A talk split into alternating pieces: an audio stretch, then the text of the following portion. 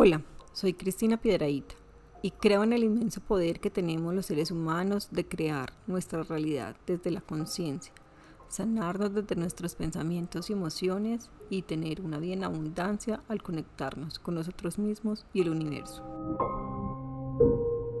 Mi propósito es guiarte para conectar con tu esencia y generar abundancia en tu vida. Bienvenidos a mi podcast número 21. Actúa desde tu potencial. La sociedad y la educación se han enfocado por muchísimos años en ofrecer las respuestas y soluciones afuera de nosotros.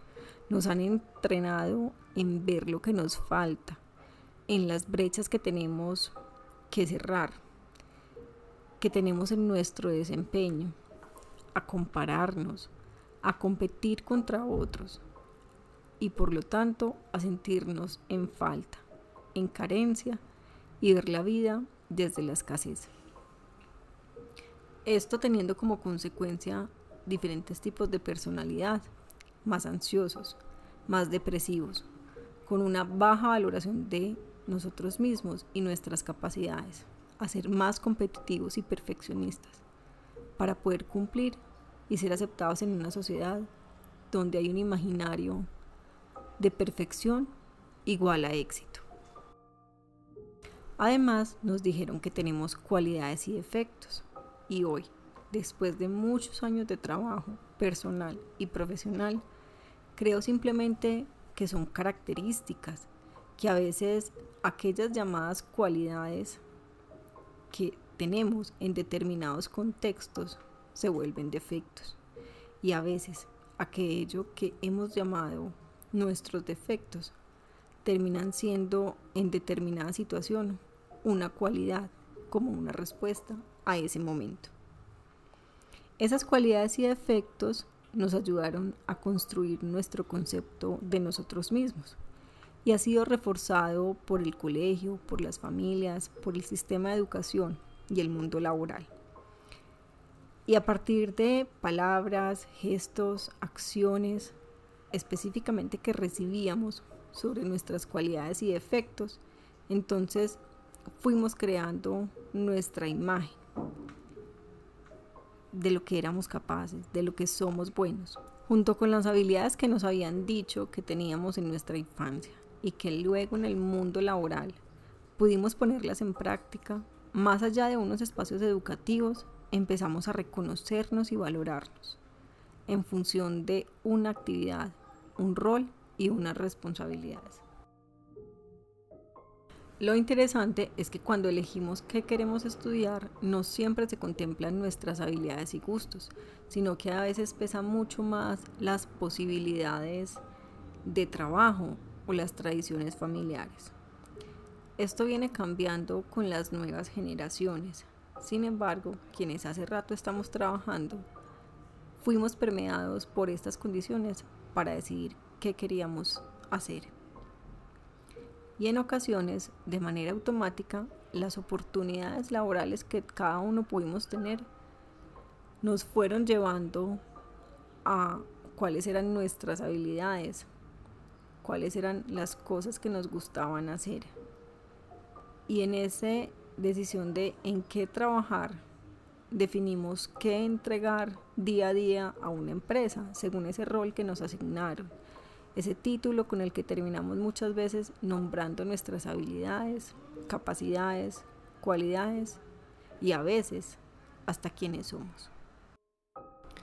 Otra vez, el reconocimiento viene desde afuera y por eso muchas personas sufren de depresión o ansiedad ante el riesgo o el evento de quedarse sin ese trabajo. No solo porque es el que le da el sustento económico para ellos y sus familias, sino porque es el cargo el que le dan un reconocimiento y un estatus que ellos no se pueden dar a sí mismos. Aprender a vivir desde tu potencial, desde tus capacidades, tus características y tus habilidades implica un trabajo de reconocimiento personal. Que seas tú mismo quien, es, quien te valides, quien reconozcas lo que puedes hacer, te pongas esas metas de desarrollo cuando sientas que no eres tan bueno en algo y que necesitas, de acuerdo a eso, para tu vida y empezar a establecer cuáles son esos planes para mejorar en esa capacidad o en esa habilidad y trabajar con disciplina en eso que eres y que quieres ser. Cuando actúas desde tu potencial, desde lo que eres bueno, desde lo que te gusta hacer, desde lo que sabes hacer, no solamente enfocas tu energía en las posibilidades reales, sino que además empiezas a construir nuevas posibilidades, porque esa energía, cuando está enfocada, se expande. Entonces, cuando enfocas tu energía en el potencial, en lo que tú eres bueno y en lo que sabes hacer, creas muchas más posibilidades. Por el contrario, si llegaras a enfocar tu energía en aquello que es complejo, que es difícil, en lo que te falta, pues estás creando más posibilidades y vas a seguir viendo en ti todas las brechas que tienes. Además de esto, empiezas a entrenar a tu cuerpo y tu mente en cómo se siente ser bueno en algo, cómo se siente brillar en algo, cómo ponerte al servicio de los demás, trayendo esto una mejor relación contigo mismo, contigo misma, porque ganas confianza y amor propio.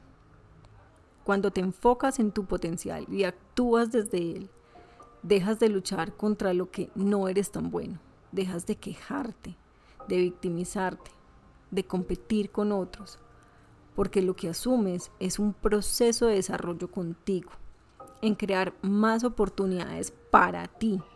Y cuando sabes que tienes que mejorar en algo, esto tiene un propósito superior y ese propósito entiendes que eres tú.